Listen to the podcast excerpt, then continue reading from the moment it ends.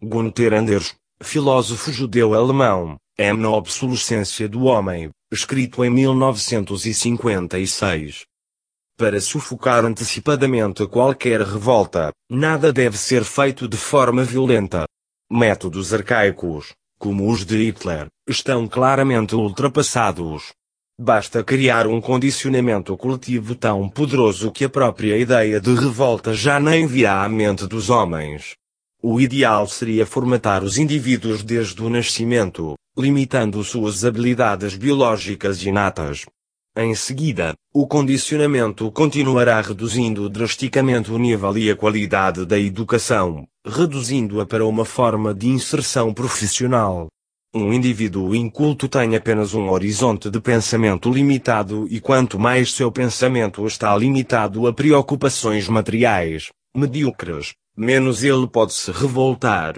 É necessário que o acesso ao conhecimento se torne cada vez mais difícil e elitista, que o fosso se cave entre o povo e a ciência, que a informação dirigida ao público em geral seja anestesiada de conteúdo subversivo, especialmente sem filosofia. Mais uma vez, há que usar persuasão e não violência direta, transmitir-se-á maciçamente, através da televisão, entretenimento imbecil, bajulando sempre o emocional, o instintivo. Vamos ocupar as mentes com o que é fútil e lúdico. É bom, com conversa fiada e música incessante, evitar que a mente se interrogue, pense, reflita. Vamos colocar a sexualidade na primeira fila dos interesses humanos.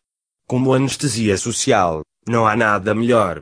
Geralmente, vamos banir a seriedade da existência, virar escárnio tudo o que tem um valor elevado, manter uma constante apologia à leveza, de modo que a euforia da publicidade e do consumo se torne o padrão da felicidade humana e o modelo de liberdade.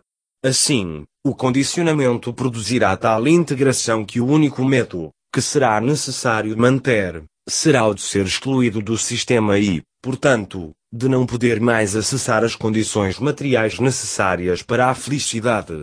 O homem em massa, assim produzido, deve ser tratado como o que é, um produto, um bezerro, e deve ser vigiado como deve ser um rebanho.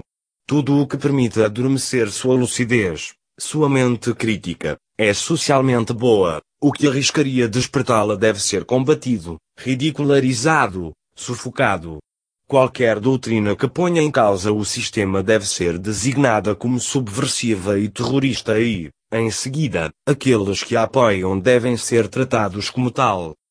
Gunther Anders, filósofo judeu-alemão, M na obsolescência do homem, escrito em 1956.